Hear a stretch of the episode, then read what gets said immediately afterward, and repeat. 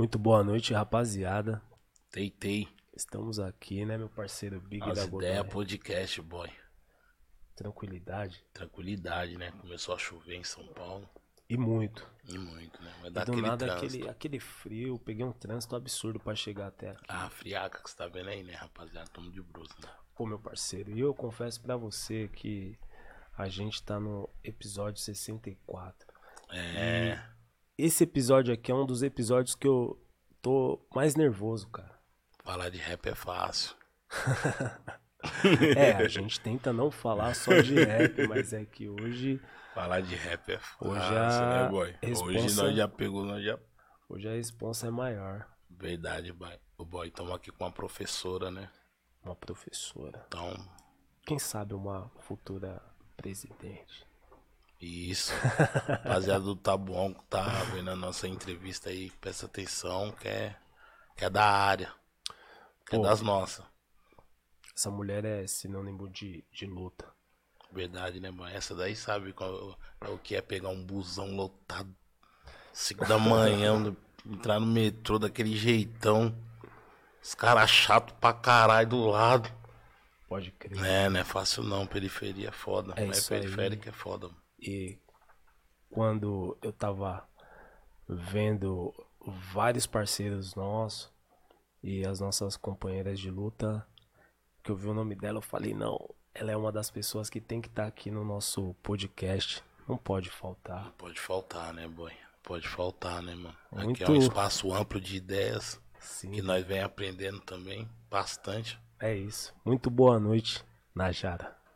Seja bem-vindo. Boa noite, boa noite a todos, todas. Boa noite, Big. Boa noite, Boy. Um prazer estar Boa aqui. noite. Prazer. Muito obrigado por ter aceito o nosso convite. A honra é toda minha. Nosso humilde convite.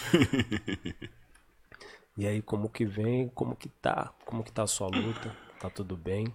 Faz frio em São Paulo, pra mim tá sempre bom. É, nós já tá acostumado. Estamos acostumados. Tranquilo, foi tranquilo chegar. Enfim, estamos aí na luta, saindo aí da, das nossas batalhas, vindo aqui debater um pouco conjuntura, debater um pouco periferia, debater um pouco Brasil. Da hora. É Periferia aí. segue resistindo, né, mano? Pô, e a gente precisa debater muito a respeito, né? As pessoas que, né, infelizmente, vêm da onde a gente vem, elas têm uma desilusão muito grande com a política.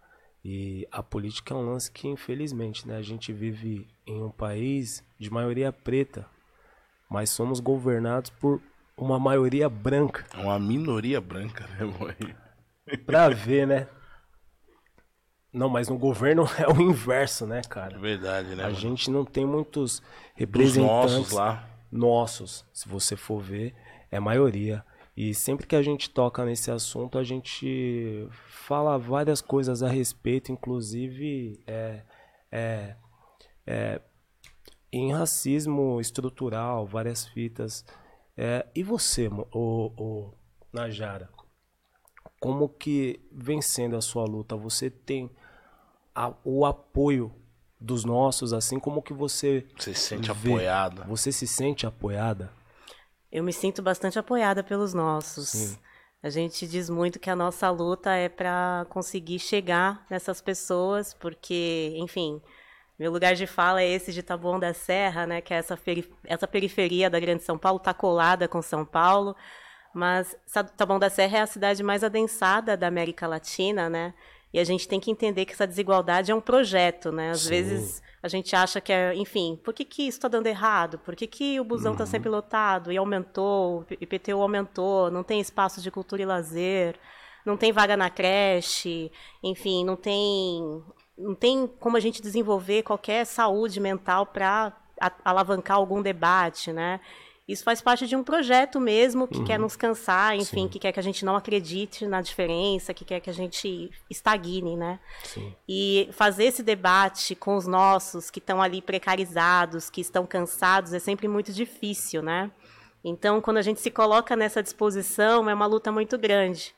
E a gente percebeu que é, essa, essa conjuntura, né, é, Boy, que você fala do racismo estrutural, né? É, é algo que a gente vem debatendo há pouco tempo, né? Sim. É, enfim, o racismo sempre esteve aí, a gente sempre sentiu literalmente na pele, mas é algo que a gente jogava para debaixo do tapete. Sim. E essa conjuntura de Brasil, né, desde o golpe, enfim, a gente percebeu o acirramento dessas tensões, né, e o quanto é, esse o bolsonarismo, né, o Bolsonaro, ele aglutinou as ideias que sempre existiram, né? Essa ideia de conservadorismo, enfim, de racismo, misoginia, isso está aglutinado num pensamento, né? Então ele é o hospedeiro de um pensamento que, que, que sempre esteve presente, né? E agora a gente sai de, uma, de, um, de um pensamento né, que era é, de, de um mito de democracia racial, onde a gente não debatia racismo, não debatia, enfim, essas questões mais cerne para se, pra se pensar desigualdade.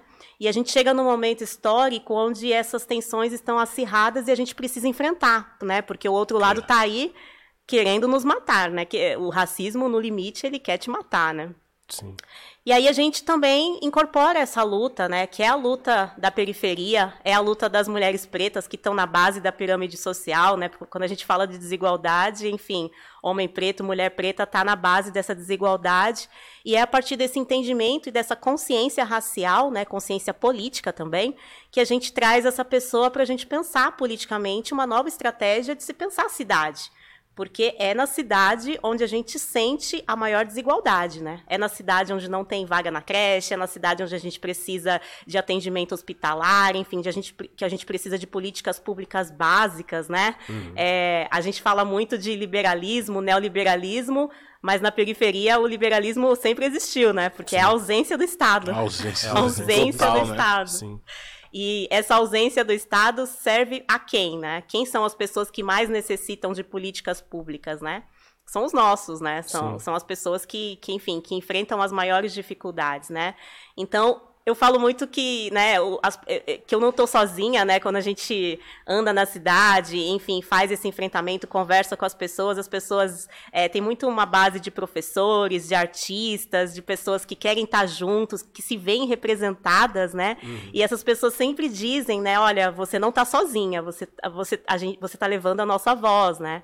Então essa é, é a revolução, né? É a revolução dos que vêm de baixo, né? É a gente pensar poxa, sempre que a gente pensa um vereador, um prefeito, um vice-prefeito, um secretário, a gente pensa, a gente fecha o olho e a gente não pensa numa imagem como a nossa, né? Não, a gente é pensa em outra imagem. Sim. Então é nisso que a gente está debatendo, é um trabalho pedagógico mesmo de entender que a política tem que ser feita para nós e por nós. Né? Então esse é um trabalho que está vindo, está sendo construído Uhum. e veio para ficar, porque a gente cada vez mais tem adeptos nessa, nessa luta, né? Que é uma luta central para mover essa desigualdade que é, que é estrutural, né? Sim. Esse lance, inclusive, né, a nossa luta contra o racismo, isso daí influencia muito, né, mano? Porque querendo ou não, se você for ver, é, é várias leis, é, é, os caras tentam quebrar é, várias coisas que, pô, que faz com que nossa luta não consiga avançar, né? De uma certa forma. O que, que você Mas eu acho mano? que tá ligado, boy. Acho que tem que ter. Essas informações tem que Sim. chegar pros nossos, tá ligado, Sim, mano? sim. Eu acho que, acho que política é todo dia que se faz política, tá ligado? E, e na periferia, não, mano, como o cara tem que trabalhar, a mulher tem que cuidar Sim. de casa, tá ligado? É Vira meio que um difícil. tabu falar de política, tá ligado, mano? É, isso que ela falou é muito forte quando nós fechamos os olhos não, e não se vê nem lá. Então, Nem os nossos lá, tá ligado, o mano? que a gente vem falando aqui direto Será é o que quê? já. Não sei se é um preconceito mental nosso já também. Tá ligado? Falar, A sempre os gente, mesmos. sempre, a gente sempre lembra dos sobrenomes, né? O, o sobrenome do político, né?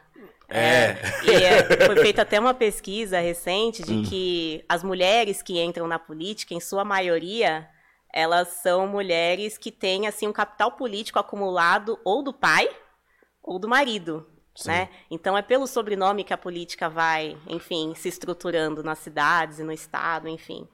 E a gente quer transformar essa política porque a gente não tem apadrinhamento, né? Quando você Ah, não tá no meio desse monopólio aí. não tem essa costa quente aí, né? Até porque nossos passados foi jogado na rua, né, boy? Sim, claro.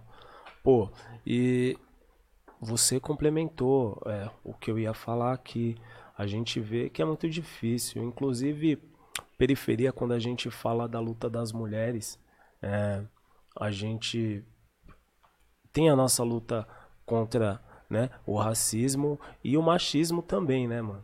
Quando, sei lá, as mulheres sofrem, por exemplo, Muito. quando tem dois, três filhos, o cara mete o pé e deixa a mina falando. E isso Muitos daí exemplos, né? é, interfere grandemente na vida daquela pessoa, até mesmo na, na vida dos filhos dela. É forte. Entendeu? Qual que é a sua ótica em relação a isso? Existe algum diálogo com essas mulheres que se encontram nessa situação difícil? Você tocou num ponto fundamental, porque quando a gente faz política para as mulheres, a gente está fazendo política para todo mundo, né? Sim. E se a gente não sim. foca nas mulheres, a gente não chega nelas, sim, né? Principalmente sim. as mulheres negras e periféricas. Então, quando a gente faz política, por exemplo, de, de uma creche em período integral, todo mundo é atingido, toda a família é atingida positivamente, né? E a maioria de mães solos também são mulheres negras e que, enfim, que tem dificuldade de, de uma escolarização, tem dificuldade no, no, mercado de trabalho, inclusive, né? São as pessoas mais precarizadas, são as que ganham os menores salários, enfim, são as mais prejudicadas e que têm tripla jornada. Todas as áreas, né?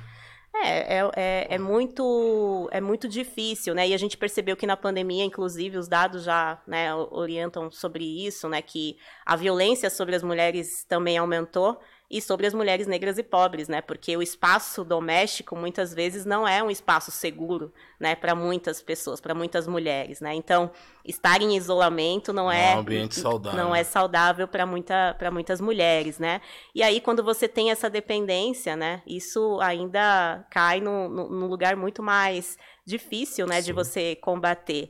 E aí, é, essa a ideia de a gente pensar democracia e pensar políticas públicas é exatamente isso, né? É ter esse olhar primeiro para a questão da infância, primeira infância, pensar a cidade, pensar espaços sociais onde essas pessoas né, estejam presentes e pensar também numa construção política que leve em conta essa realidade que é brutal, né? Mas como a, é, a, a gente estava debatendo no começo, isso faz parte de um projeto também. Deixar as pessoas cansadas, né? É, quando você tem que pegar dois, três ônibus, ou então que você tem muitos afazeres cotidianos, né? Isso deixa as pessoas cansadas e, de, e faz com que as pessoas não consigam ter é, energia para debater política, né? Que era o que o Big estava debatendo, inclusive, né? Porque política é isso, né? Política é o preço do feijão, é, é o preço do, é. da carne, enfim, é o preço do botijão Mas de gás. Mas a mãe na periferia sabe, né? Essa economia só ela sabe fazer dentro de casa. É difícil. Nós não é, né, boy? Nós não sabe, né, essa mano? divisão, esse É, a mãe sabe, a irmã sabe. São as mulheres é, que sabem Paulo fazer. Guedes, anota aí, ó, que ela vai te explicar um pouquinho. Tipo, é a sobrevivência, né? É a sobrevivência. Sobreviver com pouco, com muito pouco. Exatamente.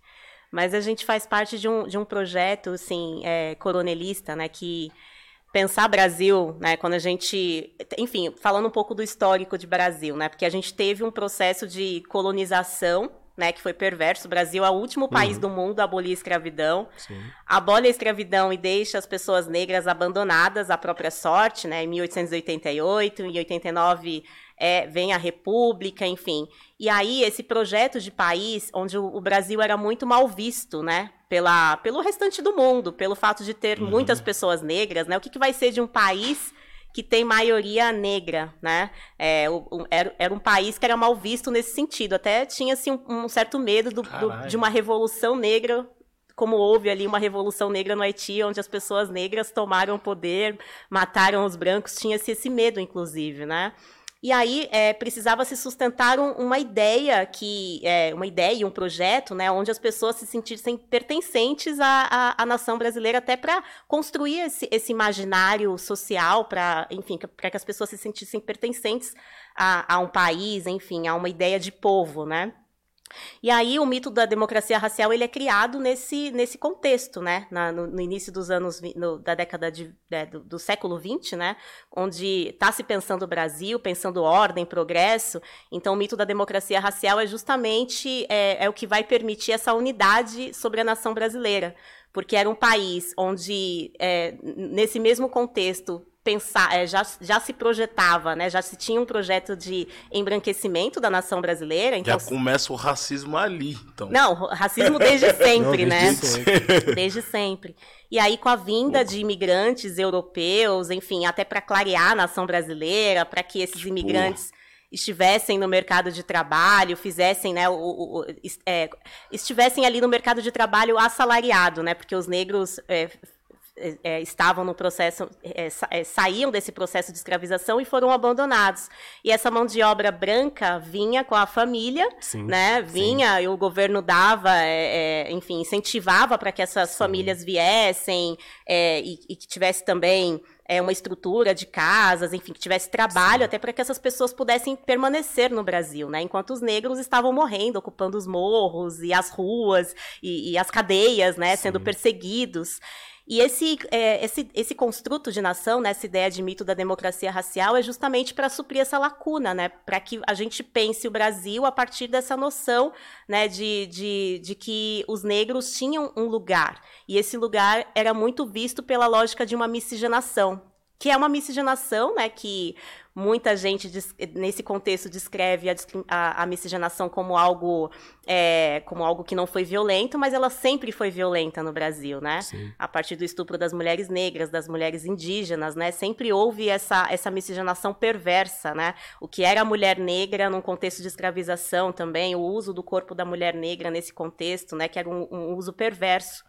Então, quando, quando se cria essa ideia de nação, e na década de 30, é justamente para suprir essa lacuna, e aí, nos anos 50, é, é quando né, a gente tem ali o pós-guerra, em 45, e aí o mundo estava querendo entender o Brasil, né? Se fazia essa pergunta: como é que o Brasil resolveu os conflitos raciais, né? O que, que o Brasil tem a dizer e, e, e, e trazer de importante para a gente pensar o pós-guerra num contexto de pós-nazismo, fascismo, onde o mundo, né, estava em destro...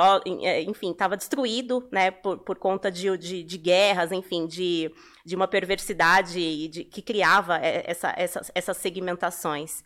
E aí foi feita uma pesquisa no Brasil, patrocinada pela Unesco, né, que é uma, uma pesquisa que foi capitaneada pelo Florestan Fernandes, justamente para entender o que, que era o Brasil, o que, que o Brasil tinha a, a dizer para o mundo, né, que, o que, que era a democracia racial brasileira, né. E aí essa pesquisa diz justamente o contrário, de que o Brasil tinha uma, um racismo só que o racismo do Brasil, ele é muito mais sofisticado. Sim. Ele é um racismo muito mais difícil de ser combatido. Uhum. É um racismo que ele está presente nas estatísticas, uhum. que ele está presente, a gente consegue perceber a olho nu o racismo, né, é, no nosso cotidiano, mas Sim. ele, a gente não fala sobre ele. A literatura, né, inclusive houve até um epistemicídio, a gente não, não, não não orienta a, a, nossa realidade a partir do racismo, né? A gente falou muito da questão social sempre e falava pouco da questão racial. E aí é, a, a pesquisa traz justamente esse entendimento. Olha, o Brasil tem racismo, mas o que o Brasil, é, esse racismo no Brasil, ele é diferente e existe um preconceito de ter preconceito que é esse preconceito que ele, ele existe no nosso cotidiano, mas a gente não fala sobre ele. E esse racismo ele é muito mais perverso, muito mais difícil de ser combatido, exige de pessoas que pesquisam as relações raciais no Brasil um olhar muito mais aprofundado, enfim, Sim. e uma sofisticação muito maior pelo fato de, do nosso racismo ser muito sofisticado, né? Ser um projeto mesmo de nação brasileira. Então, é esse o racismo que a gente vive cotidianamente, né? A gente está em outro momento histórico agora, agora a gente está no momento de acirramento dessas tensões, onde uma branquitude, né? Onde as pessoas colocam a questão da é, de, de, de, de, segmentação de forma, enfim, o um racismo de forma muito mais, é, é, muito mais direta, né, coisa que não se tinha até pouco tempo mas a gente tem que reviver esse passado até para entender também esse apagamento né, do que foi a nossa própria história, para entender esse momento histórico que a gente está vivendo hoje, né, que é, é, enfim, quem é preto, pobre e de periferia sabe que o racismo sempre existiu, não tá, tá, tá pior, óbvio que tá pior, né, mas isso, enfim, muita gente que não sentia é, esse pior, né, esse Brasil pior, a gente já sentia muito antes, né? Então isso não é novidade para nós, né? Então a gente vai ter que enfrentar esse momento também que exige um, um novo entendimento sobre essa realidade que a gente está vivendo, né? Sim. É, você falou uma coisa que eu lembrei, certo. inclusive, é, inclusive que tivemos um episódio com quem não sentiu esse Brasil pior vai sentir. Curi, né? Ridículo contra a parlamentar Mônica Seixas, né? É, como, assim, no seu ponto de vista, como a gente pode acelerar esse é, processo de cura é, é, com essa doença dentro do sistema político? Como que a gente pode acelerar assim? É óbvio que tudo que você falou aqui é, faz parte disso, mas por incrível que pareça, a gente muitas vezes parece que eu não consigo ver isso, sabe? Esse, hum. esse, esse processo e eu falo, pô, será que vai demorar tanto? Será que só o meu filho vai ver o resultado dessa nossa luta? Será que a gente vai conseguir ver isso ainda?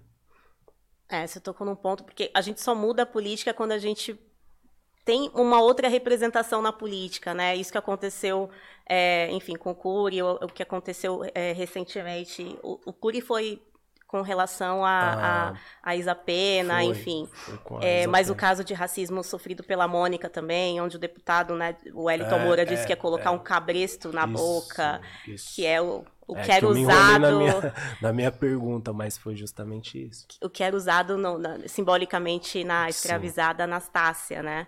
Enfim, é uma forma de dizer que esse lugar não é seu, né? Cala a boca, você Sim. não tem que falar, você não tem que estar tá aqui, né? E é quando a gente se incomoda, quando, como o, os, os, parlamentares do Rio de Janeiro se incomodavam com Marielle Franco Sim. também, enfim, uhum. que é onde ela disse que não, não, não, não seria silenciada, enfim, Sim. que a gente tem que respeitar as mulheres que foram eleitas e tudo mais. A gente tem uma mínima representação de mulheres negras, né? E nem todas as pessoas que são eleitas e que são negras fazem a defesa do povo preto, né? Então, quando a gente tem pessoas que fazem essa defesa, essas pessoas são perseguidas de todas as formas, né? A Mônica, inclusive, sofreu um, um processo de adoecimento muito atrelado à questão política também, essa perseguição política, né? Então, é, é muito justo que a gente pense em, em, ações afirmativas, né? Eu sou uma grande defensora de ações afirmativas, porque gente, as ações afirmativas, o, o processo de cotas raciais mudou bastante a universidade, ainda há muito que se construir, mudou a lógica dos serviços públicos também. Uhum. E a gente tem um, um processo de, de cotas simplesmente para concorrer, né? Que são cotas de 30% para uma concorrência política. Mas essa, essas cotas elas precisam garantir efetivamente que as pessoas sejam eleitas, né, que haja um quantitativo mínimo, né, de 30% no mínimo de pessoas, uhum. de mulheres eleitas, né, que não é o que tá, o que tem acontecido, né? Muitos partidos usam as candidaturas de mulheres para serem laranja, né, enfim, para concorrer sem a menor estrutura. Sim. A gente sabe muito bem como Sim. isso funciona, né? E muitos partidos é, não distribuem o fundo partidário Sim. de forma equânime para mulheres, é, enfim, mulheres negras nem nem, se fala, né? Verdade. Então a gente enfrenta um processo muito desigual já na concorrência, até porque é muito mais complicado para as mulheres é, se candidatarem, né? A gente enfrenta um, um, machismo na sociedade que é muito grande também, né? Então, essa estrutura do partido, na, na, na grande maioria das vezes, né? Se não 100% das vezes, estão, está na, né? Quem compõe a direção, enfim, a executiva dos partidos são majoritariamente homens, né? Então, essa, essa pensar ações afirmativas para que a gente tenha mais mulheres eleitas faz todo sentido, né? E mais pessoas negras eleitas, né? Se a gente tem maioria de pessoas negras na nossa sociedade, é muito justo que a gente tenha essa essa representação também nos cargos, né? Nos cargos de decisão, enfim, entre parlamentares, entre, entre o executivo. Tem a bancada lá mesmo, né? É, porque você fortalece muito mais, né? Não fica uma pessoa só falando, né? Sobre, sobre nós, né? Sobre as nossas demandas. A gente vai ter muito mais gente nos representando e as, as demandas serão, né? Incorporadas, Sim, né? Dentro claro. de projetos políticos, né? Uhum. Então, é muito importante, né? Que a gente eleja pessoas negras e comprometidas, né? Pessoas responsáveis aí que façam essa defesa das nossas demandas na periferia, né? E as mulheres, é, é, enfim, já tem muitas pesquisas também que indicam isso, né? Que quando as mulheres são eleitas, existe menos corrupção, existe, enfim, uma, uma maior atenção a, a, a, a questões que, né? que, envolvem as causas das mulheres, né? Que, como eu disse, envolvem as causas de toda a sociedade, né? Então, é muito importante que a gente é, pense né, em ações afirmativas na política, né? É urgente, é para ontem. Da hora. Verdade, né, boy? Urgente. Urgente por favor, mano. rapaziada, vamos se conscientizar aí. Por favor, né? vamos. Não, é muito louco que você nossos- falou, né, mano? Nós é a nossos maioria, mas. pelo na- amor de né, Deus, as no- pessoas- Na política, minoria. Porra, é, eu acho que falta consciência política pra caramba, cara. E por isso que Na bato escola nessa- também não teve zero, né? Escola também esquece, pelo amor. Eu mesmo falo por mim, porque eu estudei. Eu nunca vi falar de, de negros na escola. De política. Não, de nada, se eu fui escravizado, Uhum. nada. Ah, é uma história, é uma história tipo montada, né? O cara veio de barco aqui, descobriu o Brasil, tudo bonito, É e um ali ponto começou. de vista eurocêntrico. É. É. E hoje a gente tá com uma E, porra, nós estudamos na periferia de São Paulo, né, Uhum. mano? Nós não sabemos nem nossa realidade, tá ligado? Parece que a criança vai crescendo. Fala, caralho, mas o que eu tô. Acho que ele, quando vê a polícia invadindo a casa de alguém, fala, mas, porra, tudo que eu tô aprendendo na escola, o que eu tô vendo, não é- não é- a realidade é outra, mano. Acho que cresce meio confuso também a criança, tá ligado, boy? É, eu falo que também, né, é, na escola eu não, não tive esse, a oportunidade de entender sobre a minha história, né? E a gente se sente bem enganado, né? Eu acho É, que isso tá depois, mudando tipo- bastante, viu? É, Sérgio Vaz estava falando disso na Cooperifa, né? Hoje as meninas estão lendo Sueli Carneiro, enfim, estão arrebentando, fazendo... A gente, como professora também, eu percebo, né? Enfim, dei aula em várias escolas também, a gente percebe que há uma mudança né, sobre, enfim, tem também a lei 10.639 que está sendo debatida para debater a história da África. Não é toda a escola, mas tem muita coisa que a juventude também vem trazendo e provocando, né, para a escola. Isso tem mudado um pouco, né? É, eu acho que essa essas pequenas revoluções, essa forma de a gente en- entender a realidade Já também são grandes, né? faz muita diferença. Mas, de fato, eu também não, não tive esse. Inclusive, era muito. Era muito perverso, né? Porque eu sempre gostei muito de história e sempre quando tinha os levantes, enfim, é, pensar revolta dos malês, enfim, são movimentos separatistas, não são revoltas, né? Enfim, é, é é- e sempre há um apagamento, né? Os livros de história, é, ah, todos morreram, João Cândido, enfim, to- todos morreram, traz aquele olhar eurocêntrico sobre as revoltas, enfim, sobre as lutas da população negra, né? O negro sempre naquela condição de subjugado, de escravizado, mas há uma resistência muito grande, né? A gente está aqui porque os nossos ancestrais resistiram muito, né? Muito mesmo. E essa resistência nem sempre está naquela luta armada, né? Às vezes você tem que dar uma recuada e saber o momento certo de agir, porque senão a gente não sobrevive também nesse mundo racista, né? Eu falo que, enfim, sou filha de um. Meu pai morreu recentemente, mas meu pai era analfabeto, né? Meu pai nunca frequentou a escola. Mas ele sempre, enfim, agia de forma muito estratégica e falava muito pra gente, pra gente estudar, pra não depender e tal. Então, são formas de, de, de resistência, né? Que você vai entendendo com a sua inteligência ali como você sobrevive nesse, nesse Brasil racista que te persegue, que te discrimina, enfim. O que, que você vai fazer para sobreviver, né? E é graças à luta dessas, desses ancestrais, né? Desses que vieram antes, né? Que foram abrindo aí é, caminhos para que a gente estivesse aqui, né, enfim, conversando e, e- e pensando e projetando, né, para que os nossos filhos, enfim, ou quem não quiser ter filho também, para que para os próximos que virão, que, que tenham, né, outra, outras referências e outras e lutas menores, né, do que a gente já vem travando. Sim. Pô, o, o Big tocou num ponto que me fez lembrar. é, Na verdade, não me fez lembrar, né?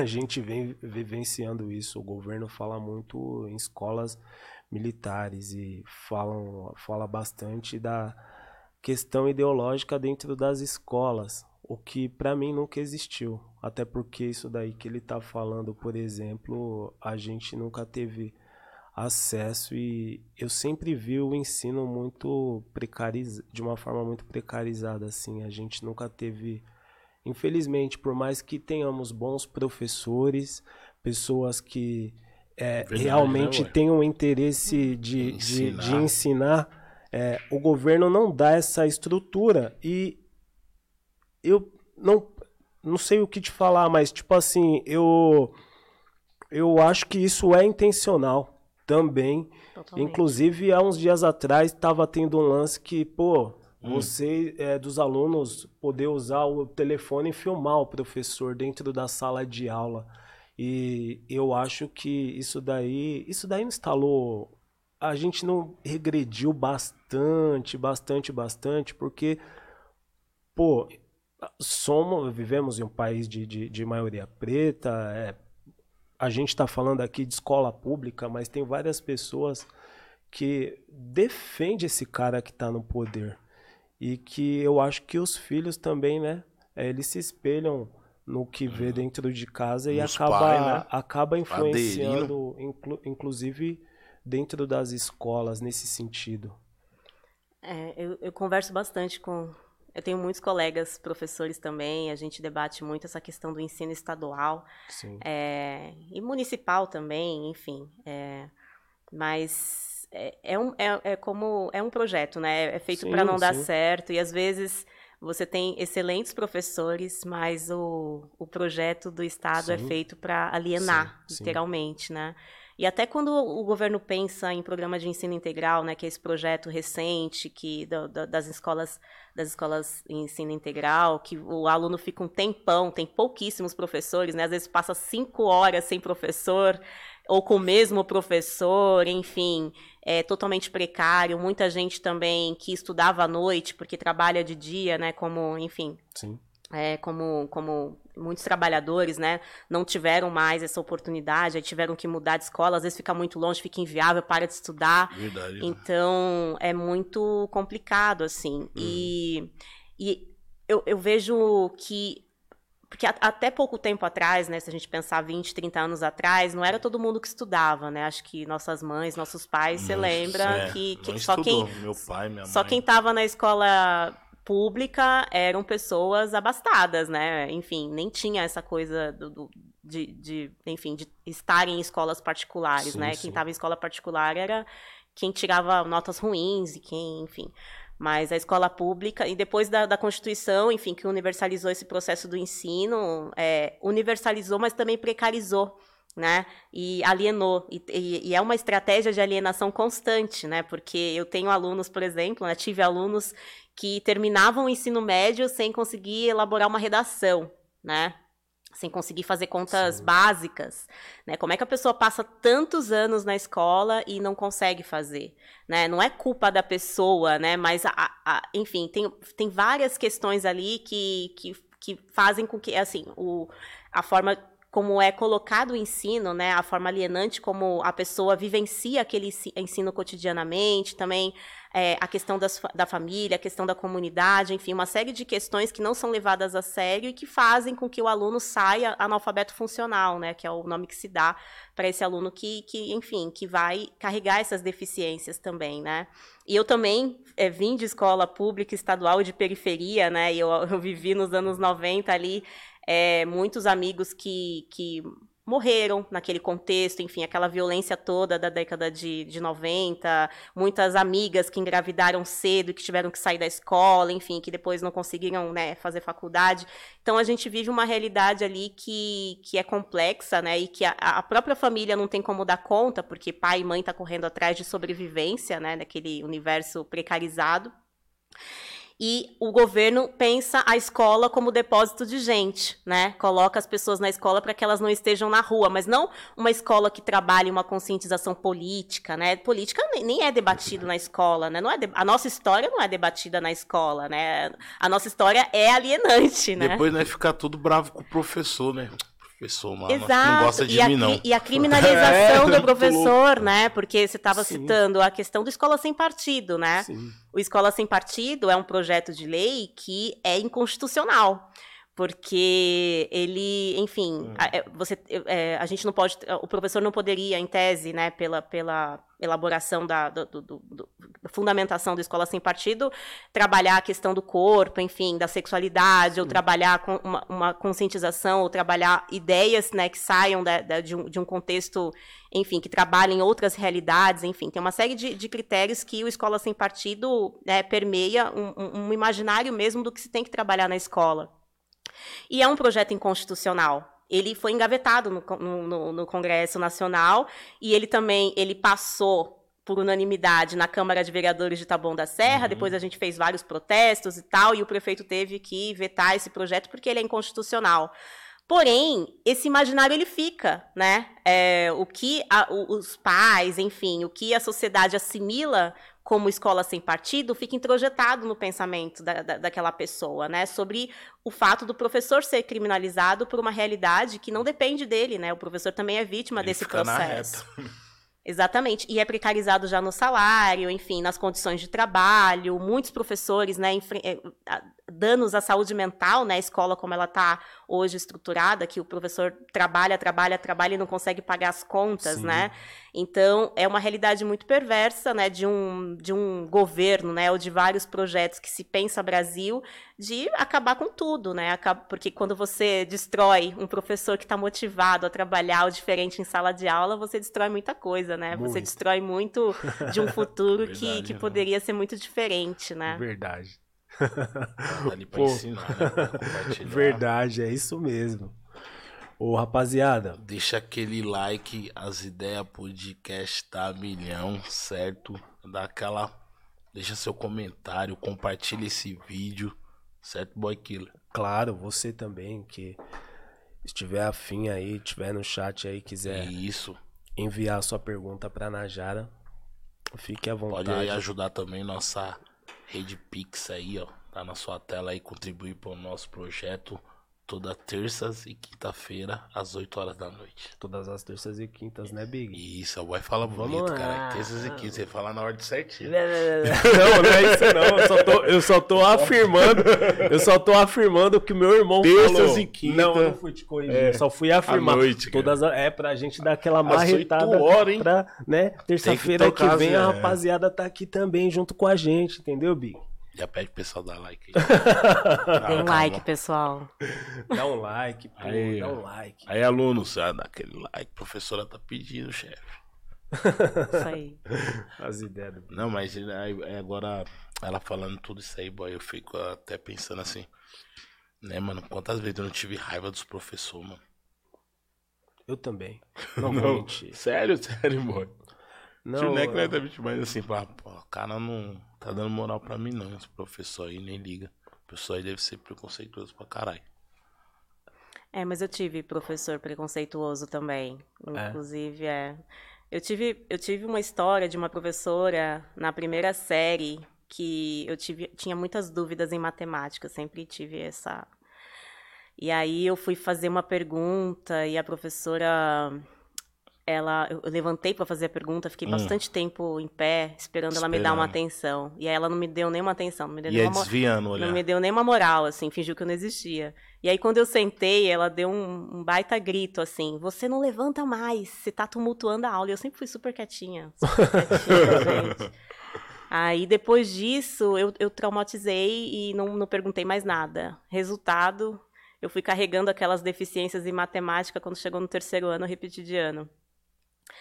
E aí eu descobri, né, depois de análise, depois da vida adulta, que você vai refletir sobre isso, que é, é, que é, é silencia, é o silenciamento. Na verdade, eu não era quieta, eu não era quietinha, eu era silenciada, né? E tem essa forma de tratamento, né? Que, enfim, tem até é, umas indicações de como as pessoas tratam as pessoas negras e como, é, como são tratadas as pessoas brancas, né? O racismo é exatamente isso, né? E, e, e, enfim, os espaços escolares são espaços de aprendizado, entre aspas, né? Do racismo também. Uhum. Porque se a gente olha a, a estrutura de uma escola particular, por exemplo, né? Quem são as pessoas que estão ali na sala de aula? Quem são as pessoas que estão. Que cor que essas pessoas têm na sala de aula de uma escola particular? Quem são as pessoas que estão limpando o chão? Quem são os seguranças? Quem são, enfim, quem são os trabalhadores daquela instituição? Que cor que eles têm, né? Então a gente, na verdade, aprende esse racismo e as pessoas carregam esse esse esse formato, né, de olhar a sociedade a partir de, desses lugares sociais, né? Então a gente vai quebrando isso. Mas esses espaços escolares, especialmente os meninos, os meninos negros, né, são vistos de uma forma, né, como se não fosse um espaço para eles, né? Os meninos não se sentem muitas vezes pertencentes àquele espaço escolar. Daí o fato da maior evasão escolar ser exatamente dos meninos negros, Ah, na né? minha época ali, boy, acho que poucos ficou na escola. É, muitos são xingados. Eu conheci alunos que eram final, xingados, assim. enfim, de, né, humilhados, né, e, e, não tinha uma postura antirracista da escola de trabalhar a temática, enfim, de enfrentar a situação. A pessoa não se sentia pertencente àquele espaço, ela saía da escola, né? Pô, eu falo aqui Acho direto. muitos, o mano, Big é- falou isso daí, eu relembrei de, de um episódio, ele até sabe, porque eu Ficava já falei aqui umas duas né, Na vezes. escola 100%. Eu estudava em uma escola, no meu, na minha primeira série, a, a professora pegou um trabalho meu e, Hum. tipo, eu fui péssimo, né? Primeira série, eu não tinha dar uma. aquela olhada. Meu pai, minha mãe brigava pra caramba, eu não estudava muito dentro de casa. A gente não tinha nem mente pra isso. E, pô, ela foi lá na frente e leu em voz alta, assim, sabe? Tudo errado. E todo mundo começou a dar risada. Eu falei, mano, aquilo ali foi tipo um choque na minha mente. Que me Expôs a uma situação vexatória. É. Sabe? Eu chorava assim, eu não queria ir pra escola. Que ela poderia ter chamado ele e falado de canto, né? Falar, vamos melhorar aqui, aqui assim, pá, vou te ajudar, tá ligado? Nunca teve esses. É, Esse acolhimento, né? é mano, acho que, sei lá também, como, é, tudo aquilo que você falou, né, mano? E é, como ca- que ele chegou ali, né? e é Já cabuloso. chegou pressionado, né, mano? É cabuloso porque eu acho que a primeira série, a segunda série, a terceira série até a quarta série, eu acho que é determinante pro restante, sabe? Pra, Também pra, acho. pra é o- sua formação, assim. Porque é o que vai te conduzir. Você fala, mano, é o que te dá aquele estímulo, né? né? Uhum. Você fala, meu, aprendi até aqui, então, pô, quero aprender um pouquinho mais, mas a partir do momento que você não consegue aprender nada, como. E é o que você falou aqui, você falou, mano, é um projeto. E, pô, eu che... eh, tem pessoas que chegam na oitava série sem saber o básico. E acaba ficando até meio culpado, né, boy? Porque você fala assim, caralho, tô indo pra escola direto, tô aprendendo nada, mano. Você não tá se, é, você não, é, você não tá se dando bem, tá ligado? Você não tá confortável em aprender. Mas tudo tem jeito, Faz viu? Porque eu também eu cheguei até o terceiro ano sem entender muita coisa. Sério? Depois. É, eu, é, olha, eu fiz escola estadual da periferia, de periferia. Então, assim, saí do terceiro Uhum. Não é ano fácil, mano. sem saber muita coisa, sem saber o que eu ia fazer da minha vida. Depois eu fui fazer cursinho para vestibular. Eu tive que fazer dois anos e meio de cursinho para passar numa universidade federal. Então, aí no cursinho que eu vi que eu estava sendo enganada a vida toda naquela escola. E eu tive que, enfim, fazer esse.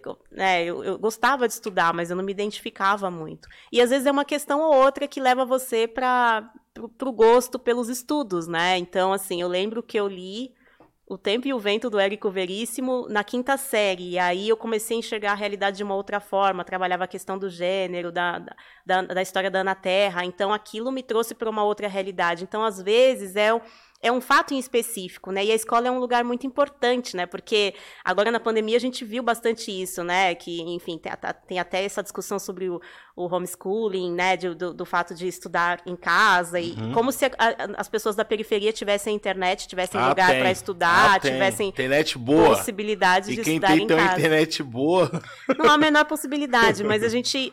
A, a escola, ela traz também esse contato com o outro, né? Esse outro que é diferente de você e, e- e esse impacto né, da sociabilidade naquele contexto ali, ele é importante para a sua formação. Agora, ele tem que ser direcionado, né? Porque muitas vezes um professor, ele lida até com material que tá, tá direcionando o negro ali para um lugar social ruim, né? Enfim, um material às vezes até racista mesmo, né? Tem material que é muito ruim, mas se o professor estiver preparado, ele consegue mediar aquela situação, inclusive trabalhar essa questão que está no livro de forma pedagógica para os alunos entenderem o outro lado também, né? Uhum. Enten- Entenderem que, enfim, que, é, como é distorcido também a forma como se apresentam os fatos, né? E que existem outras leituras para a história. Então é isso, é muito das experiências que a gente tem, né? Mas infelizmente, cada vez menos a gente está tendo professores motivados a permanecerem, né? Por conta das situações que são colocadas. Nessa juventude que está aí hoje, muitos já não querem mais ser professores por, por conta dessa, dessa situação que a gente tem. A gente espera que o Brasil mude, né? E que tenha essa valorização mesmo, porque todo mundo precisa de professor, né? Todo ah, mundo. eu lembro assim, um moleque assim, aí terminava a aula assim, o professor já arrumava, agora eu vou pra outra escola tal. Falava, é, professor, é. Aí ele falava assim, aí à noite eu vou pra uma outra escola.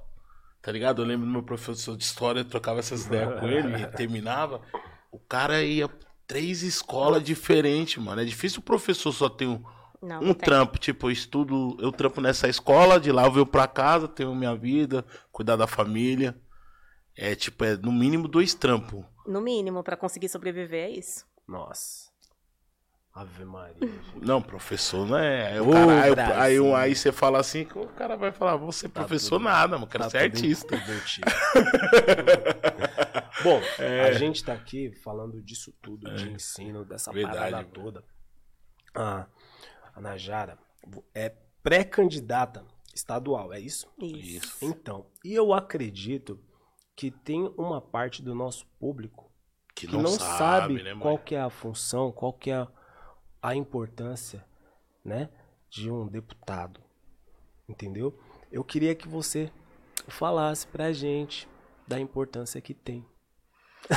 o deputado estadual, deputada estadual, né, é, é, atua no legislativo, né, que Sim. acho que é muito importante. O legislativo ele elabora leis e Sim. também é, age no sentido de melhorar políticas públicas, né? Então, por exemplo, um vereador, né, ele não, o objetivo do vereador definitivamente não é distribuir cesta básica para a população Sim. e arrumar vaga no posto de saúde. O objetivo do vereador é fiscalizar as ações do prefeito e também é, elaborar leis para a cidade. É, deputado estadual é, é, basicamente fiscalizar as ações do, do governador, né, ou da Sim. governadora, e elaborar leis nesse sentido. Então, está muito mais atrelado a isso, né, que é a diferença do executivo e do legislativo. É, eu venho nessa candidatura, né, uma candidatura é, que, enfim, a gente é pré-candidata, é uma candidatura de mulheres negras. Coletiva. Coletiva, né, junto com a Mônica Seixas e outras companheiras aí. E eu vou trazer, né, muito a questão de Taboão da Serra, porque Sim. essa é uma candidatura que é coletiva em muitos pontos, né, até porque é, eu enfrentei uma realidade em Taboão da Serra que a gente precisa dar encaminhamento, né? Que foi quando eu fui candidata a prefeita em 2020, a única mulher candidata entre nove candidatos na cidade, né? Fiquei em quarto lugar. E a gente fez uma disputa que foi a disputa do tostão contra um milhão, né? Ah. Porque se a gente pega ali, pega lá no, no site do TSE, o, o atual prefeito uhum. que ganhou a eleição, ele gastou um milhão e duzentos mil, né, declarados ali para a campanha. Quem ficou, quem ficou em segundo lugar uhum. gastou isso também, que era o teto. E a minha campanha foi de 14 mil reais, que deu para pagar advogado diferença. e contador basicamente, né? Então, uhum. Então não, não, teve, não teve grana. Mas teve muita gente envolvida, né? Teve muita gente apoiando e tem muita gente que eu recebo até hoje notificação de gente uma que, base. que quer apoiar, que, que acredita na mudança, que né? Pode estar com você agora, né? E eu lembro que a gente tá, que eu estava na rua, encontrava, especialmente as mulheres e a juventude. As pessoas diziam assim: "Eu não ia nem votar, mas eu só vou votar porque é você e vou fazer campanha. Eu soube de você pela internet, eu não vi nenhum material seu na rua, porque a gente não tinha material mesmo, né? A gente uhum. não tinha nenhum dinheiro, então a campanha foi toda online online, lives, enfim. Sim. E as pessoas se identificavam bastante. Foi esse grupo, né, que é um grupo muito, que, que é formado por muitos professores também, muitos artistas e muitas pessoas trabalhadoras da cidade que, enfim, que que quer que eu saia candidata a deputada estadual, justamente para a gente trazer as demandas da cidade e fortalecer e potencializar nosso nome, né, para que a gente venha na próxima campanha para trabalhar a questão de Taboão da Serra também. Então, é uma candidatura né, que vai atuar muito nesse, nesse sentido, né, para a gente viabilizar as questões da cidade. Taboão da Serra, né, é, acho que eu já disse aqui, é a cidade mais adensada, não só Sim. do país, mas da América Latina. né? É, é, uma casinha grudada na outra, enfim, é fruto de muita especulação imobiliária também, né, porque até mesmo o prefeito tem vários hum. prédios na cidade, nas cidades vizinhas, enfim. E a gente tem uma periferia ali que vive sem qualquer política pública, né? Uhum. É, as pessoas não têm saneamento básico, grande parte da cidade não tem direito à coleta, coleta de lixo, nem vou falar de coleta seletiva. As pessoas não têm onde colocar o lixo, as pessoas não têm espaços né, pra, pra, de recreação, enfim. E a gente tem uma cidade que carece de muitas políticas, né? Então a gente vai continuar essa caminhada porque a gente tem esse compromisso com essa base eleitoral de Taboão da Serra, né? E as pessoas estão cada vez mais incorporando essa, esse projeto. É um projeto que a gente quer que, trazer essas demandas da cidade para a gente mudar a realidade política. Aí você falou do, do, de uma coisa que a gente, do preconceito que a gente sofre, né, sendo candidata e mulher. Eu lembro que quando eu fui candidata em 2020, né, que eu, enfim, não tenho nenhum apadrinhamento, não vim de família de político nem nada, né, e quando souberam da minha candidatura, a princípio era uma grande piada, né, as pessoas, ah, não vai ter, sei lá, não vai ter mil votos, as pessoas falavam, né, de forma muito, ah, nem sei quem é, nunca ouvi falar, e aí é, teve um, um, político da cidade que disse assim, ah, Najara, mas a Najara ela não tem a menor condição, ela é muito qualificada para ser candidata, ela é professora, ela é socióloga, não, ela é muito qualificada. Ou seja, eles usam até o fato de você ser qualificada para dizer que você não é capaz, né? Tipo, Toda, todos os argumentos possíveis. É. Então é, é, é muito é muito louco assim como como as pessoas veem a política, né? E como a própria população enxerga muitas vezes Sim. e os políticos, né, tradicionais, entre aspas, que olham é, que aquele espaço não é para você, e, né, e tentam te ridicularizar de alguma forma, né?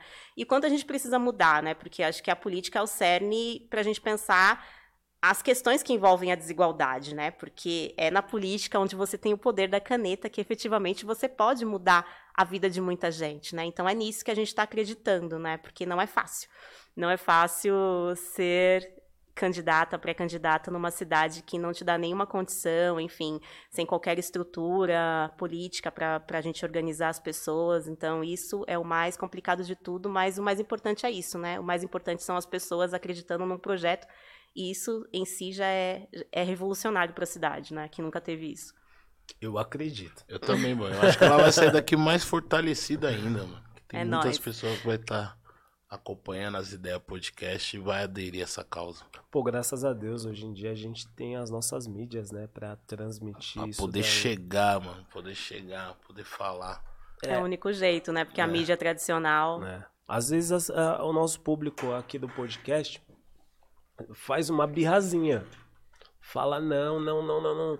Mas isso daqui faz parte da nossa luta. Precisamos e eu acho que, precisamos entender, né, mano? que essa troca aqui é uma parada muito necessária. Entendeu? Os caras só dão atenção pra mulher, tipo assim, Big. Se eu ramelar e a mulher ir lá na internet me escrachar, tipo, eu estiver sendo cancelado Uhum. por uma mulher.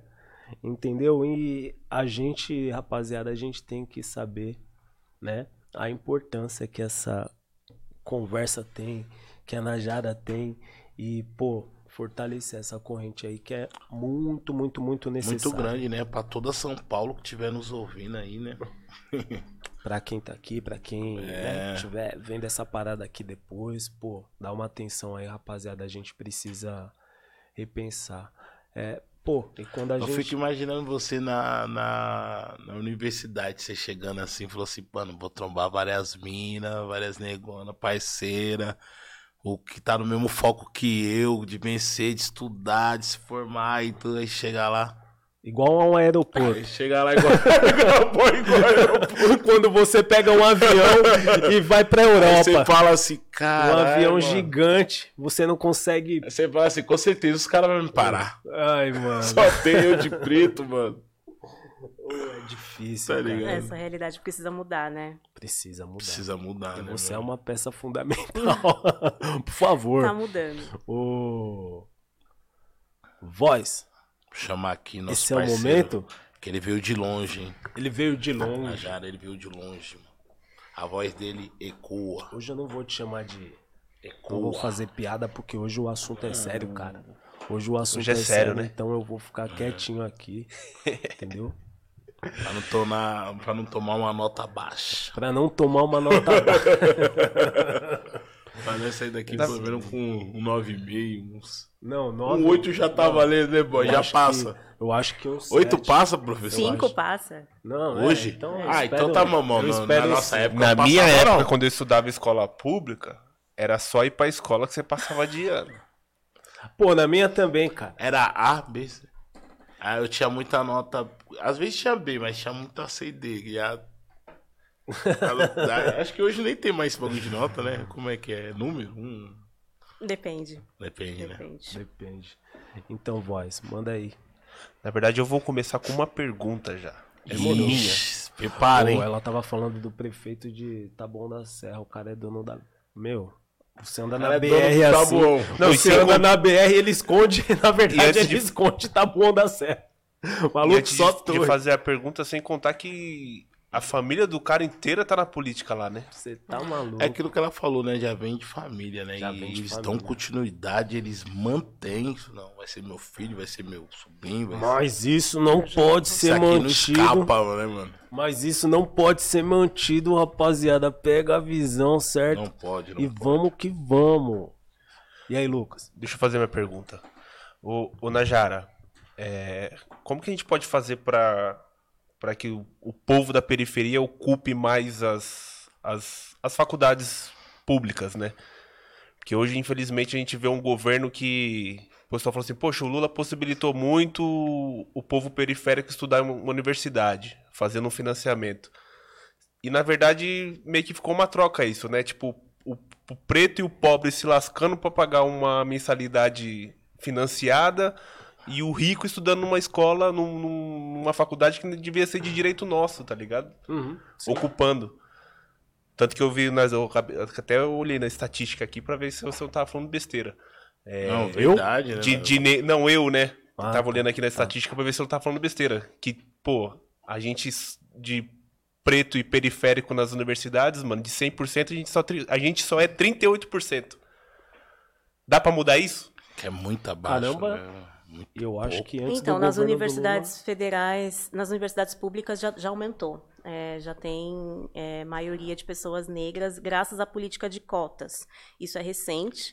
Né? É óbvio que a gente tem que atuar na política de cotas, acho que tem que ter até uma, uma universalização né, da Num- política Num de país cotas. tão desigual, porque o pessoal é contra a cota assim. A gente a gente está ocupando mais as universidades graças a, a essa política, É uma política que foi movimentada, né? E enfim, pelo é, foi o movimento negro que ba- batalhou para que a gente tivesse essas políticas afirmativas, né? Mas a gente continua morrendo na periferia, né? Essa é a questão. Então a gente precisa que haja óbvio, mais pessoas ocupando, a gente precisa de mais universidades, porque as poucas universidades também é, estagnou, enfim, até os concursos para professores também de universidades públicas estagnou, a gente vive num processo de total não só estagnação, né, de retrocesso, né, porque as verbas das universidades são, são retiradas, aí já é, enfim, eu não sei se é a terceira, a quarta vez que o, o, o presidente reduz aí a verba para as universidades. Então, essas políticas, de fato, elas têm permitido com que haja é, grandes re- retrocessos nesse sentido, né, no ponto de vista é, do, do, do- da, da, estrutura de se manter é, universidades. Mas a gente tem conseguido conquistar né, algumas políticas importantes, inclusive na pós-graduação também, né? Que eu faço, eu, eu atualmente eu estou no doutorado e a gente já percebe que há também muitas outras pessoas negras na pós-graduação, na USP, enfim, na graduação. É, a universidade que eu estudei, que foi a Universidade Federal Fluminense, né, eu tive que sair de São Paulo para estudar no Rio por quatro anos. Depois eu voltei para um congresso. Quando eu volto, eu percebo que a universidade está completamente diferente. Na minha época eram só dois na sala de aula. Hoje, com as políticas afirmativas, a universidade está maravilhosa no sentido de ter termos negros nas universidades, né? Mas hoje a gente precisa dar um passo a mais, porque a gente precisa garantir as políticas de permanência estudantil, porque as pessoas negras são, em sua maioria, pessoas pobres e estão tendo dificuldade de se manterem nas universidades, inclusive atreladas à saúde mental. E a gente precisa de professores negros nas universidades, né? É um escândalo que a USP tenha somente 2% de professores negros. Nossa. 2%. 2% de professores negros. É, isso é um escândalo, né? A gente precisa. Então tem quatro professores lá, boy.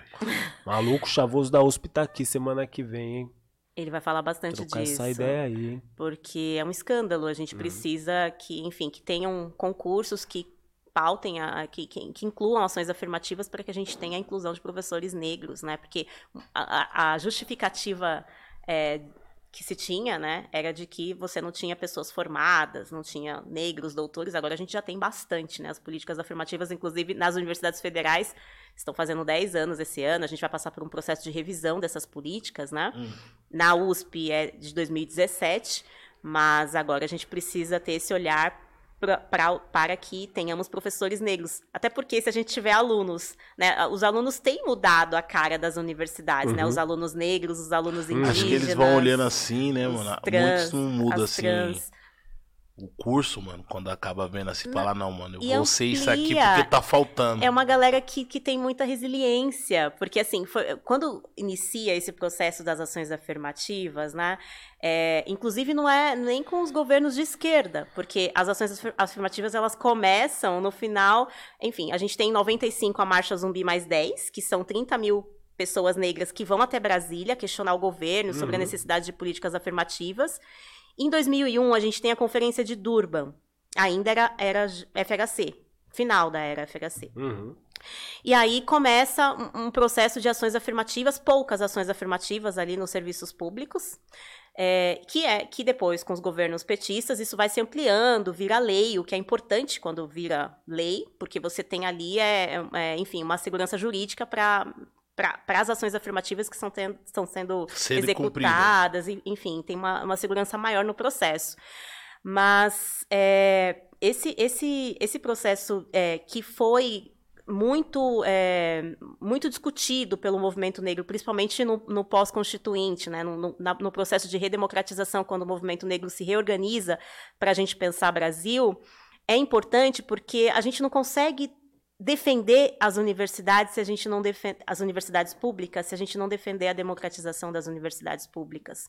Porque sou eu você é a classe trabalhadora que paga os impostos que vai gerir, enfim, todos os recursos para as universidades, né? É basicamente é, a periferia que está pagando. Então a gente tem que ter é, esse, essa, esse, essa democratização até para que faça sentido que a gente tenha universidade pública. Então, defender universidades públicas, defender essa pluralidade é essencial para a gente poder defender o, o, processo, né? E defender é, a existência dessas universidades e a sua importância histórica, né?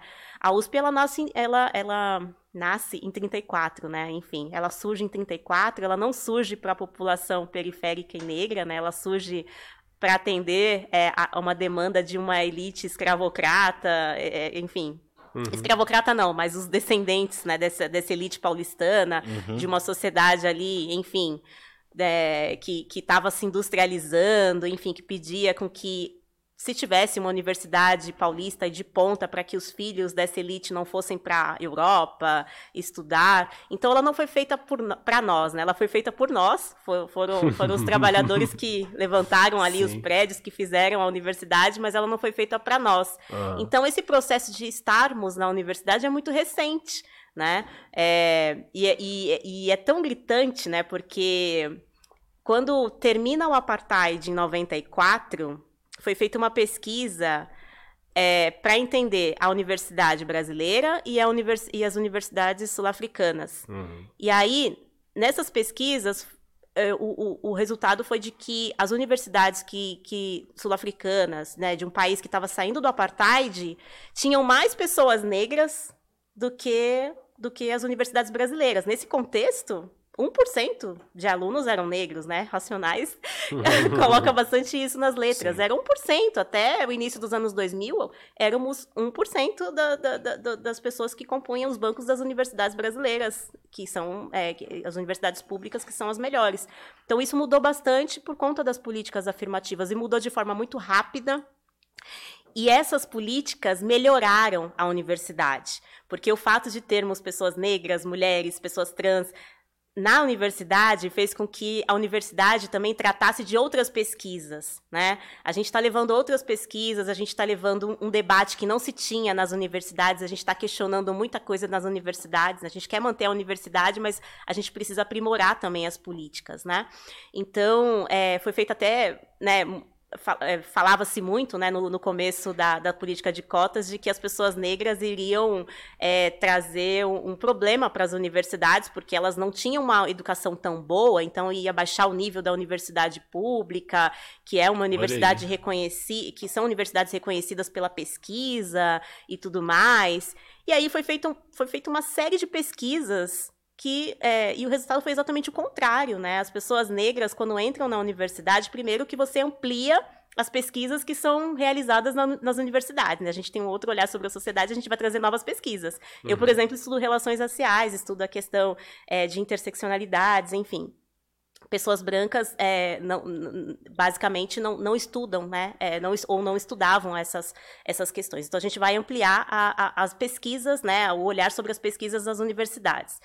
E segundo, que a gente é tão. É, a gente tem tanta garra, a gente é tão resiliente, que mesmo a gente não tendo a educação que as pessoas brancas têm, né? Porque é, as pessoas brancas da elite paulista, elas estudam em, em em boas escolas, né, é, em sua maioria e tudo mais. Mesmo a gente não tendo esse histórico, a gente consegue, é, num, num, num, curto espaço de tempo, né, dentro de um ano, dois anos, a gente consegue se equiparar a uma pessoa branca dentro da universidade, né, que foi feita uhum. essa pesquisa. Em quatro ou cinco anos, as pessoas negras no primeiro ano, elas têm uma, um resultado, né, uma, uma elas têm notas que são um pouco aquém das pessoas brancas.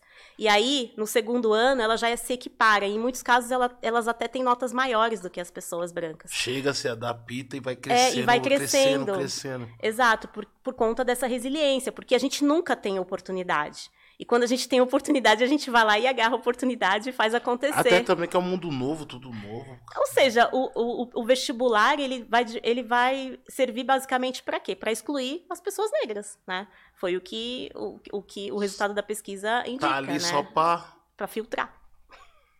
Quem vai e quem não vai, boy. Ô, oh, mano comentou aqui, que tem, aula, deixa eu ver. É, tem, tem, uma per, tem uma pergunta para você ali, pode mandar? Claro. É aí, Lucas, com você, hein? A Do voz. Roberto, hein? A voz. Foi a primeira pergunta que soltou no chat. Maluco, é... não, não, tem como. Valeu, meu mano. Obrigado a todo mundo que tá deixando o like aí, apoiando o nosso projeto aí. Tamo e, junto. E lembra a galera também que ela pode se tornar membro do nosso canal. Se torne membro. Ela se tornando membro, ela fortalece o nosso membro. projeto aqui, faz com que a gente Isso. cresça. Traga mais pessoas. Eu vou trazer uma surpresa pra... pros nossos membros aí, hein?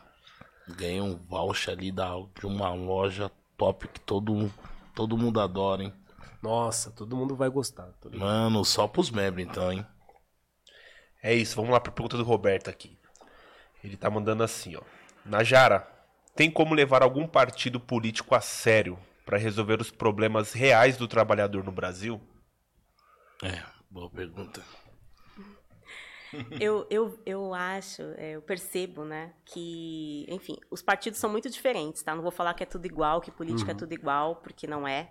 Eu faço parte do PSOL, né? É, eu, eu acho que eu estou no, no eu estou do lado da, da, dos partidos de esquerda, né? Então, mas eu acho que as nossas pautas, eu como mulher negra, periférica e que debato as questões de periferia, nem sempre a esquerda ela é tão radical a ponto de trazer essas pautas como cerne do debate. Isso uhum. incomoda bastante. Uhum. E eu acho que, que nossa, as nossas lutas é, elas são mais radicais e elas estão à esquerda da esquerda. Não que a gente não esteja na esquerda, sabe? A gente está à esquerda da esquerda, né? Tem aquela frase da Sueli Carneiro, né? Que entre a esquerda e a direita eu continuo preta. Uhum. Eu acho que entre a esquerda e a direita, eu sou a esquerda da esquerda, porque a gente está, enfim, reivindicando questões que, que, que precisam ser trazidas né, como cerne de uma discussão, de cerne de se pensar a, a nossa realidade social. Né? É, não dá para debater simplesmente a questão de classe, até porque a gente não tem uma classe é, média negra para a gente dizer que é tudo igual. Né? Quando a gente olha a uhum. desigualdade, essa desigualdade ela tem cor é, e ela tem gênero também. Então, é, eu estou na, nessa perspectiva de pensar é, e de atuar dentro da lógica né, dos partidos de esquerda. Estou no PSOL, é, mas é isso, né? Eu acho que a luta que é pela transformação social, ela vem muito para além do partido, né? Uhum. Eu acho que a gente traz as lutas da sociedade e transforma é, dentro dos partidos. Até porque a gente não consegue fazer a disputa política sem partido, né? Sim. Muita, eu, eu, eu, enfim, eu venho de, eu tenho né, minhas irmãs são artistas, enfim, eu, eu, tenho muito contato com pessoas da classe artística, muitos professores, e as pessoas às vezes falam, é, a gente ouve muito falar, essa, é, ouvia bastante nessa questão, ah, política é tudo igual, política é tudo igual. Não é tudo igual, né? Porque faz muita diferença quem está lá no poder, se a pessoa tem comprometimento com a, com a periferia ou não tem. E a gente sabe os partidos que que estão fazendo a defesa das uhum. nossas lutas enquanto classe trabalhadora, né? Sim. É, nada é perfeito, mas a gente sabe de que lado, enfim, determinados partidos estão. Uhum. E, não, e, e, definitivamente muitos não estão do nosso lado, né? Não tem nem negociação. Então é isso, assim. É, não é perfeito, mas a gente trazendo essa luta pela base, a gente consegue conduzir. Eu acho que o Renato é um, é um pouco essa experiência, né? O Renato, enfim, ele está num partido de esquerda, mas ele traz muito uma luta de uma base social que coloca ele, coloca ele nessa disputa e que faz com que ele, é, enfim, faça esse enfrentamento, né? Com, com essa base atuante, né? Então, acho que é muito. Esse, esse é muito o caminho que, que eu percebo, né? E que cada vez mais eu quero atuar, né? A partir de, de, de movimento né? A partir de movimento negro, a partir do movimento social, a partir da luta das mulheres, né? Mas pela lógica da esquerda, com certeza. Sim. Pô, você falou do pessoal e eu vou falar uma coisa aqui. Todo mundo que vem aqui é que a gente toca em assuntos relacionados à, à política né? é, e a partido também. É, eu falo que, pô, às vezes eu acho que falta a gente é, debater a respeito de segurança pública, por exemplo, nem que for do nosso jeito, porque a gente, é, né, nas periferias, a gente vê o descontrole óbvio, tudo é pensado, é, tem esse lance né, do, do, do racismo estrutural, tem várias paradas que envolve é, e justifica o porquê de tudo isso estar tá acontecendo. Porém, as pessoas, a gente, as pessoas às vezes ignoram até mesmo a, a, a, parte, deixa eu ver, a parte, a, a, política econômica do país. Ah, tô pagando seis conto no, é, é, um real, sei lá, mais de um real no pãozinho. Tô pagando sete reais na gasolina. Às vezes essas paradas fica, é, acaba passando batido porque a pessoa liga no Datena, por exemplo e ver um montão de gente tomando tiro, um montão de gente, porque é isso que eles uhum. querem transmitir pra gente. É um montão medo. de gente, o um medo. medo. Um montão de gente tomando tiro, acontecendo uma porrada de coisa. A pessoa pensa no que, mano? Eu não posso tomar um tiro, eu preciso trabalhar, eu preciso voltar da minha casa. E, as, e muitas vezes, tudo isso que a gente está conversando aqui acaba passando batido, cara. As pessoas elas não se aprofundam dentro disso que a gente está conversando, porque isso daí é como se fosse uma cortina, sabe? Não deixa ela ver além. É a cortina de fumaça. Entendeu? Tipo assim, é uma entendi, cortina né? de, de fumaça cabulosa. O, o Haddad vai vir aqui mês que vem e ele vai ser candidato a governador. E eu vou perguntar isso para ele de novo. Por que, que a gente não consegue debater é, falar de assuntos relacionados à segurança pública, nem que for do nosso jeito, porque você é uma professora, não que eu estou colocando a carroça na frente dos bois. A educação é fundamental para resolver todo esse problema, uhum. mas parece que a gente está, sei lá, no meio de um caos e isso tem que ser resolvido com urgência, saca? Não, com certeza. E, por exemplo, a questão da, das câmeras no, Sim. nos enfim, na polícia militar. Nos uniformes. É. Nos uniformes. Isso virou um, de... é. isso virou um debate gigantesco uhum. na Lesp. Sim. Inclusive passaram, o... enfim, um dia todo debatendo, né, os muitos deputados estaduais, né? Enfim, olha só a importância, né? eles estavam debatendo porque eles querem tirar, né, é, a câmera, dos uniformes e, enfim, é, o atual governador disse que vai manter, o, o Haddad também está dizendo que vai manter, enfim. Uhum. É, é uma questão que reduziu muito é, a letalidade e é um, é um assunto que é fundamental, né? É o direito, a, enfim, é, o, é a prova, né? A prova e, e, e, e, esse assunto da segurança, é uma, é, segurança pública, é, ele é tão importante, né? É a pauta que era levantada por Marielle e que foi executada brutalmente e que era um corpo matável, né? Porque muitas outras pessoas também trouxeram esse debate da segurança pública, falando das milícias, falando, enfim, Sim. da forma como a polícia militar atua. Polícia Federal também, a gente viu o que aconteceu com, com o Genivaldo. E é tão, é tão estarrecedor porque é a forma como você como a, a polícia atua né, nas periferias com as pessoas negras e a forma como é, é, é que é utilizada para intimidar e para enfim para trazer um olhar sobre, sobre aquele cidadão né, do, do, lugar onde ele deve ou não estar da forma como ele deve ou não se comportar e pelos e, e introjetando também um medo né um medo uhum. que muitos adolescentes têm até mesmo de irem para a escola ou de estarem nas ruas em determinados horários horários ou em determinados locais, né?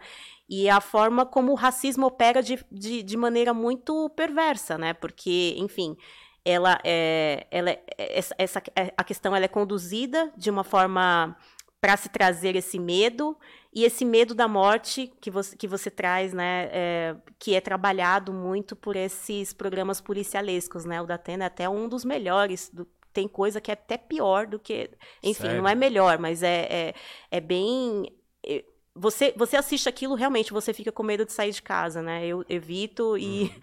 e você, cara... você não consegue, você não consegue, enfim, caminhar tranquilamente depois de. Parece que todas.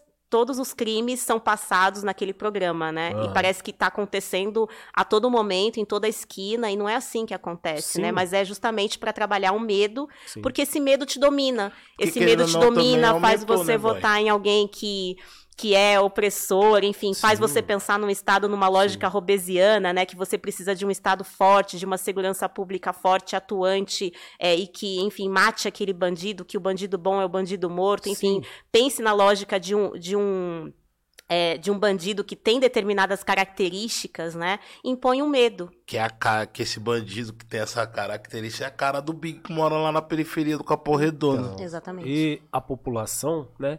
Periférica, muitas vezes é, eu acho que nesse sentido elas se sentem um pouquinho abandonadas. Entendeu? É, eu acho que falta um pouquinho desse debate aí. Falta uhum. a gente conversar. O que, que vocês sentiram com o vídeo do sobre... Genivaldo? Revolta. Você é louco, aquilo Revolta. ali é pra. Revolta. Aquilo até, ali mano, era para ter manifestação. Enfim, quando o George Floyd morre por asfixia, tam, é, foi asfixia também. Uhum. É, de outra forma, mas foi asfixia também. Uhum. É, isso causa uma revolta nos Estados Unidos, enfim, que as pessoas se mobilizam, vão para ruas. Causa revolta até na gente aqui. E... Quando acontece aqui, nós não então... tem essa mesma dor, essa mesma revolta, esse mesmo sentimento. Porque isso acontecia escondido na ditadura militar e agora acontece durante o dia, de forma que foi filmado e não, não vai acontecer nada, não está acontecendo ainda nada com quem atuou de forma perversa. Uhum. Mas não vai acontecer. Sim, é. Mas a gente precisa arrumar não é algum. É não, não sei, a gente precisa conversar sobre e a gente precisa arrumar algum método de impor também o nosso, as nossas ideias a respeito de segurança pública. Por quê? Às vezes a gente. Isso é, uma, é, uma, é um tabu, parece que, para a esquerda. é, é sei lá, trocar ideia, conversar. E muitas vezes, que nem a gente tá nesse governo que eu odeio, acaba legitimando essa parada e a população muitas vezes. Adere, né? Entendeu? Porque... É, entendeu? A, a, a morte do. Quantos jovens de periferia não morre também de uma forma cruel Todos na mão dos caras? Uhum. Entendeu? Então acaba passando batido, cara. Porque se você for ver o tanto de pessoas, é, é, essa cortina de fumaça que você falou, se você for ver o tanto de pessoas que tem medo de sofrer, sei lá, é, é, sei lá, tomar um tiro e morrer ou sei lá, algo do tipo, elas votam nessas pessoas aí e, porra, dá cada vez mais poder na mão delas para que elas façam o que elas quiserem, saca? Então eu acho que a gente tem que tocar nessa ferida, cara. Eu acho que também, mano, porque é fundamental, mano. É o que mais vai decidir, né, mano? Entendeu? Tudo. Eu acho que é um ponto Na determinante. Na periferia, né, Porque mano? a gente troca muita porque ideia. todo mundo quer segurança. É, todo mundo Fica quer essa... segurança. E a gente troca muita ideia é, a respeito, né? De, de várias fitas. Pô, você veio aqui, você deu uma aula. Você deu uma aula pra gente e tudo isso que você falou é super importante. E aí a gente vai e a gente fala, pô, tem uma cortina de fumaça que encobre todas essas ideias aqui, infelizmente. E que, pô. Mas gente... esse medo, esse medo, ele está sendo muito bem trabalhado, está sendo trabalhado por muitas igrejas. Também. Está é, tá sendo trabalhado pela mídia, uhum. por muitos programas né? É, enfim, que, que atuam dessa lo, nessa lógica, está sendo trabalhado pela política, é, é, por, por, é, enfim, quando você executa determinada política, enfim, pensando nesse né, na condução desse aspecto, e a gente tem muito medo, né? E a gente passou por um momento, enfim, de de pandemia, onde tudo ficou, o medo da morte, ele está muito, ele tá muito mais latente, né? Sim. A gente sente esse medo Sim. cotidianamente, uhum. tá? a gente vive num estado de tensão mesmo, uhum. né? E quem uhum. mora na periferia, sabe, quem é preto, né? sabe que a bala pode vir de, de tudo quanto é lugar. E não só diretamente, né? As formas indiretas também de nos exterminar, né? É, mas é, é bastante isso. Eu ia falar uma coisa, nossa, é, fugir agora do, do raciocínio. Do, do raciocínio. Eu não te atrapalhei, não, né? não, imagina. Pô, é mó chato isso. Vou lembrar. Não, quando lembrar. Uhum. Mais uma pergunta aí? É a voz que vem do além. Não, tinha uma, uma pergunta aqui, mas o que vocês conversaram já respondeu ela. Matou. Literalmente, vou nem, vou nem precisar fazer. Eu lembrei do que eu ia falar. Continua. Saiu uma pesquisa, é, acho que foi ontem. Enfim, a gente voltou 30 anos, retrocedemos 30 anos com relação à, questão da, da fome no Brasil, né? Sim. Muitas pessoas vivem na insegurança alimentar, a questão dos moradores de rua, que aumentou consideravelmente. Tem uma pesquisa que indicou 40%, mas os dados eles estão subnotificados. Né? A gente sabe que é mais do que isso. Né? E muita gente que está morando na rua é, tinha carteira assinada há dois anos, enfim, não, não são pessoas né, que têm o um ensino médio completo, mas perderam tudo, perderam, não, não conseguem trabalho, não, não tem como pagar aluguel e foram morar nas ruas, né? E essa lógica do medo, como é trabalhada no nosso psicológico, né, faz com que esse sentimento de indignação e o porque assim, isso quando era trabalhado há 30 anos atrás, a gente já colocava como a, a, o Brasil, né, o, a expectativa de, de, se pensar política também já atuava de forma que a gente precisa melhorar e, e trazer o, o, um outro governo que pense né, nessas questões sociais como, como algo fundamental para a gente melhorar a questão de Brasil. E esse sentimento ele não está tão aflorado na nossa população, né? A população não está é, com tanta indignação para isso que está acontecendo, né? Uhum. Para esse retrocesso no, no, aspecto social mesmo, né? Uhum. De pessoas passando fome, crianças, famílias inteiras e tudo mais. Então, a gente vive numa lógica muito perversa, que é, que é exatamente pela, por, esse medo que é trabalhado que faz com que a gente só pense, às vezes, na gente, porque a gente precisa sobreviver, sim. o trabalhador já chega cansado, sim, enfim, tem que dar sim. conta de uma série de coisas e uhum. acha que, é, enfim, essa atuação pela, pelo, pelo aspecto moral, enfim, de um Estado forte e que, que faça essa atuação é, de segurança pública de forma perversa, tá, tá, tá correta, né? Muitas uhum. vezes o cara é vítima daquilo, mas ele acha que aquilo tá correto, né? Uhum. Então, isso está sendo muito bem trabalhado, né? É, de forma que, que a população não perceba né, que ela é vítima de um, de um, de um processo onde ela mesma, enfim, coloca como se tivesse, como, como se aquilo tivesse, é, enfim, sendo executado, enfim, trabalhado de forma, é, de forma que, da forma como se teria que se trabalhar e não é, e não é assim, né? Então é, essa questão de, de você mudar essa lógica é muito mais difícil justamente por esse sentimento de medo que atravessa a sociedade hoje, né? O medo de perder o emprego, o medo de ser assassinado, o medo da polícia, o medo de sair de casa, enfim, o medo de ficar desempregado e não ter como né, dar, dar comida para o próprio filho, enfim, é o medo que nos atravessa, né? Sim. Aulas. Aulas, bonito. O, o, o Camilo deixou uma pergunta interessante. Manda. Que ele está perguntando se, se existe uma forma da população pressionar as secretarias em relação à cultura e alinharem a Secretaria de Educação a fim de promoção da cultura dos negros nos municípios. Se há essa possibilidade, se existe alguma forma de fazer isso. Existe a população organizada consegue fazer muita coisa, é porque a gente não tem muito, né? não tem muito tempo e a gente acha que a gente, muitas vezes a gente acha que não vale a pena, mas vale sim. A uhum. população organizada consegue movimentar muitas políticas, né? É, com relação à cultura, eu sempre vejo que a gente precisa trabalhar política pública e orçamento ao invés de trabalhar coisas que são muito pontuais, que dependem de um governo e quando muda o governo você não tem mais. Em Taboão da Serra, a gente tem uma luta muito grande né, por um fundo municipal de cultura, enfim, pra, por uma lei de fomento à cultura. A gente tem uma secretaria de cultura com, enfim, secretário, secretário adjunto, uma, uma puta estrutura de secretaria, onde a política não está sendo executada, né? Mas a sociedade ela atuando de forma a dizer onde a cultura deve atuar fazendo essa pressão política, as coisas acontecem. Agora, isso é muito complicado de fazer na periferia, né? Por, por conta dessas questões de a gente precisar, assim, quem depende de cultura, né, e que teve a lei Aldir Blanc agora, durante a pandemia, enfim, é, mas muitas pessoas que são trabalhadores da cultura estão trabalhando em outra coisa porque não estão conseguindo se manter, ah, né? esse governo também. Exatamente, o governo odeia nada. a cultura, odeia, enfim, educação e não, enfim, pensa o Brasil de outra forma, né? Mas acho que votando certo e fazendo essa pressão, a gente consegue movimentar, sim. Mudar. Sim. A gente só precisa votar certo, né? Porque é, é aquilo, né? A gente vai votar agora para cinco candidatos, né? Presidente, governador, senador, deputado federal e deputado estadual.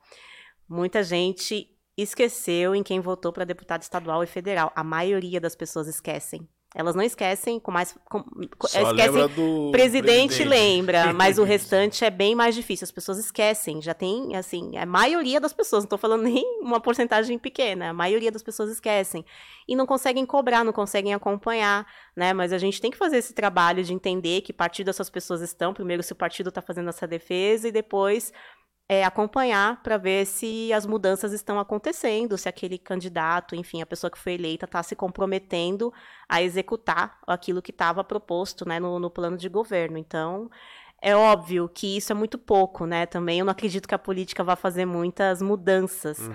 Mas nesse momento em que a gente está vivendo, a gente tem que fazer essa, essa caminhada para construir a mudança, porque senão a gente não vai conseguir sobreviver. Mais quatro anos de um desgoverno desse, é. a, gente não, a gente não aguenta. Não aguenta. É. Pô, a gente tem que dialogar, Verdade. né? Ô, Najara, quando eu falei assim, pô, a gente tem que trazer ela aqui no nosso podcast, ela precisa vir porque ela é uma figura importante, ela Sim. tem que estar tá aqui com a gente. E eu confesso para você que eu fiquei com muito medo de trocar uma ideia com uma pessoa assim como você, com a representatividade que você Imagina. tem. Por quê? Porque às vezes a gente está desse lado da, da mesa, a gente tem medo muitas vezes também de acabar sendo machista ou algo do tipo.